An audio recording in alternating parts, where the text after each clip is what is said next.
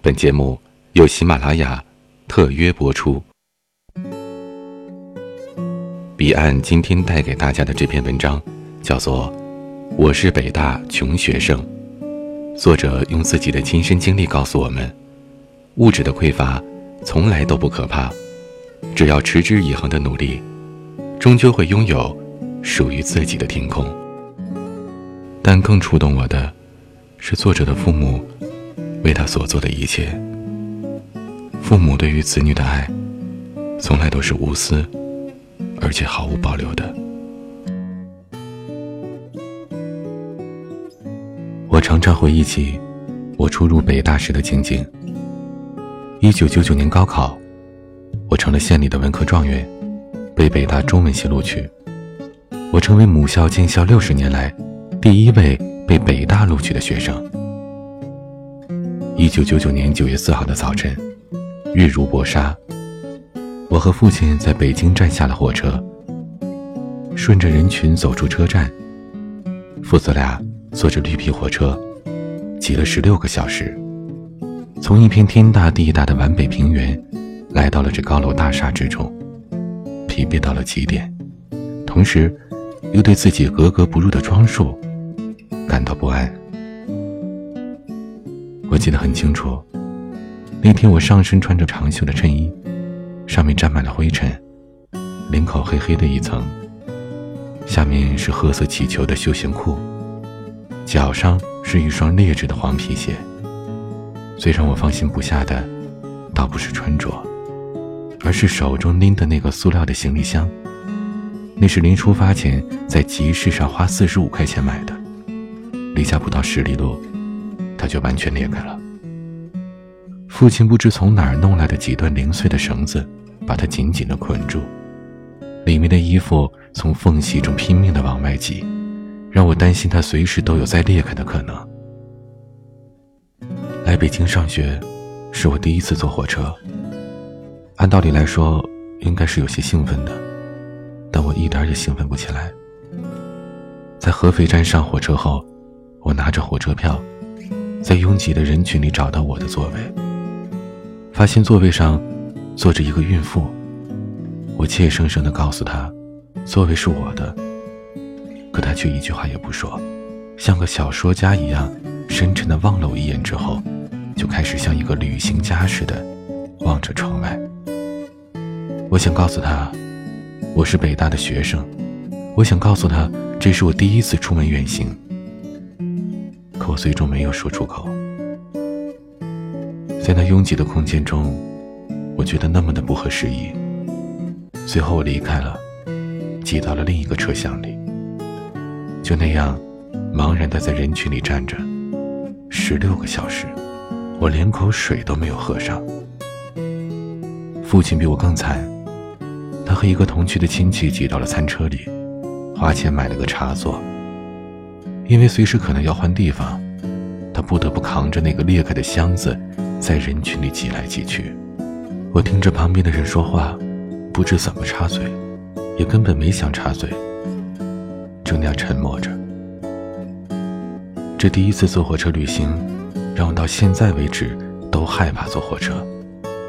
那感觉就像小时候吃腻的食品，一遇到适宜的场景，便排山倒海一样从胃里涌出来。那时北大的一年级文科生是要到昌平校区的，校车拉着我们父子直接开到了那个偏僻的地方。我们的经济条件。不允许父亲在学校里逗留很长时间，他必须忙着报到、买被褥、买生活用品。父亲留下了回去的车费，把剩下的三百多块钱全都给了我。中午，我们在食堂吃了顿饭，觉得饭菜很贵，也没舍得要什么菜。那算是我父亲来北京吃的第一顿饭。下午。父亲要走了，我们站在校区的那片槐树林里等校车。父亲说：“你不要不舍得花钱，该买的买，该添置的添置。”又说了一阵诸如照顾自己，不是在家里，不要想家这类的话。接着，我便和父亲陷入了沉默。他慢慢的转过身，望着那长满了野草的球场和球场远处的树林，我看见他抬起手去擦自己的眼睛，一阵悲伤的情绪从我心中不可抑制的涌出来。说来好笑，那时我差点说出一句话：“爸，我想跟你一起回去。”几年以后，我在《鲁豫有约》的节目录制现场。再次回忆起了这个场景，还是忍不住的心酸落泪。后来堂兄写信给我，说父亲是第二天下午赶到家的，那天正好是我堂兄考上安徽农业大学摆酒请客的日子。父亲风尘仆仆的赶到酒桌上，众人端起酒杯等他说话。堂兄说，所有的人都用期盼的眼神看着父亲。等他讲讲伟大的首都北京，讲讲千里之外风光的我，可父亲还没开口，就已经泪眼婆婆。他喝了杯酒，说：“我们家的孩子在那里是最穷的一个，让他在那儿受罪了。”之后，父亲便泣不成声。父亲走后的一个多月，我是靠着那三百多块钱过活的。我吃的很简单，夜宵是晚饭时从食堂买的一个馒头，简单但过得有滋味。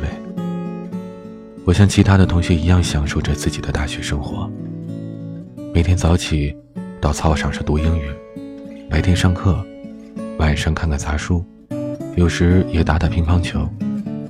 没有课的下午，我和球友们去踢球。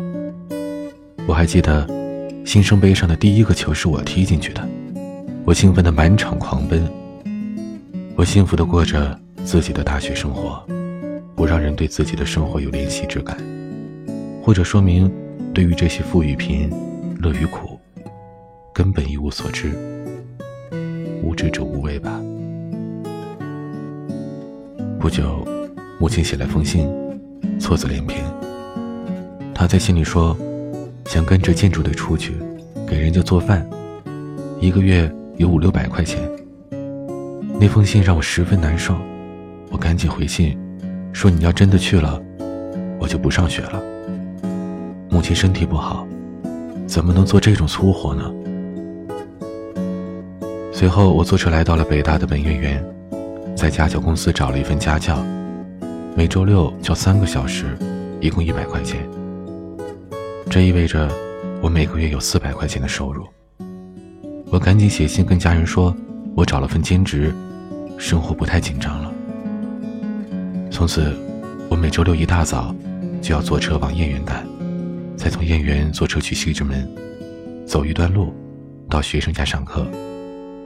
中午在附近吃点饭，再上下午的课。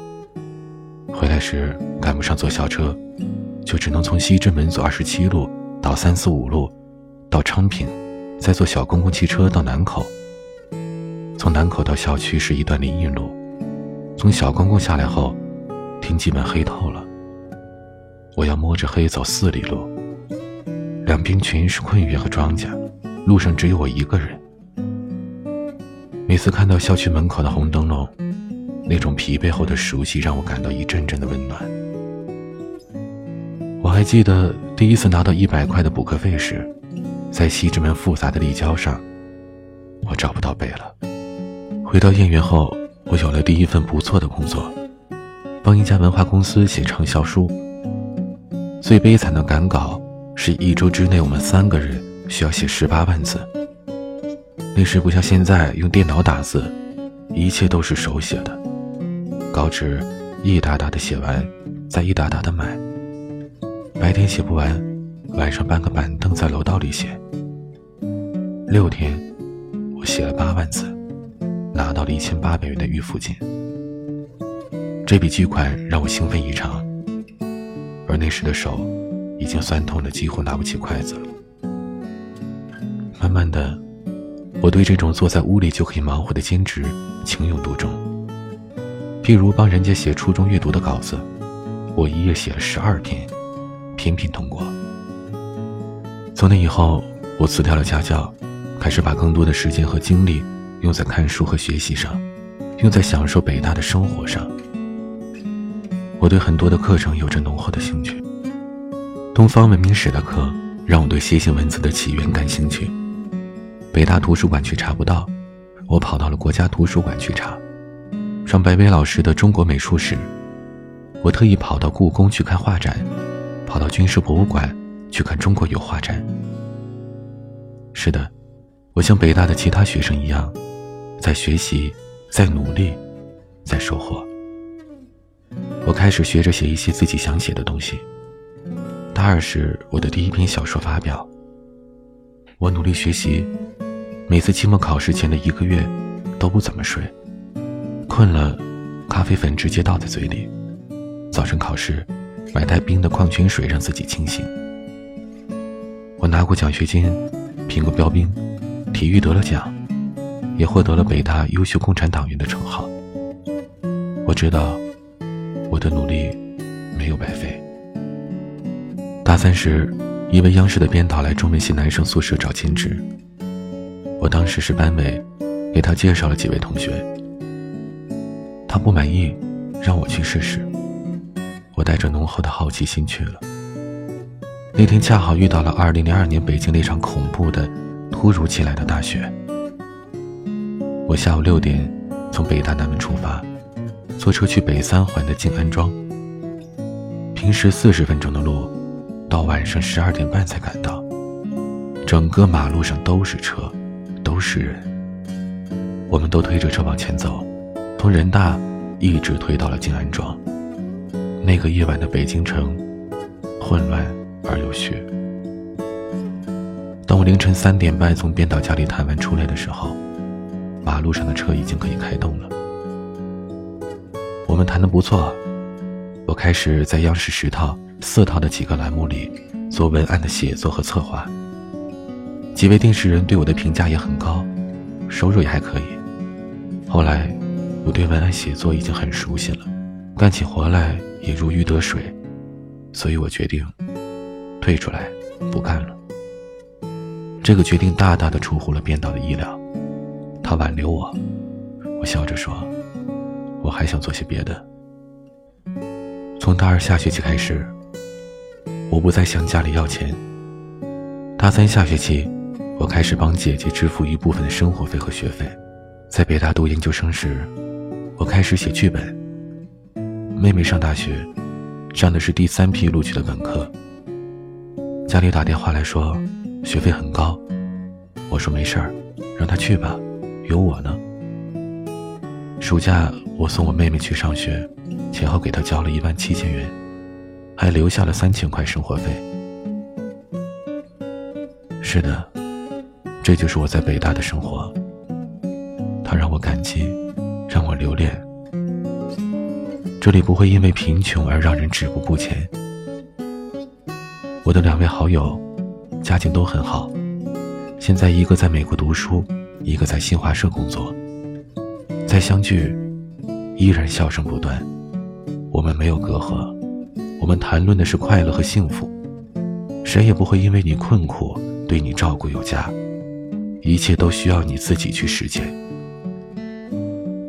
这里是北京，这里是北大，这里有无数的年轻人，这里有过陌生和熟悉，有过泪水和笑脸，有过朋友和敌人，有过丑陋和美丽。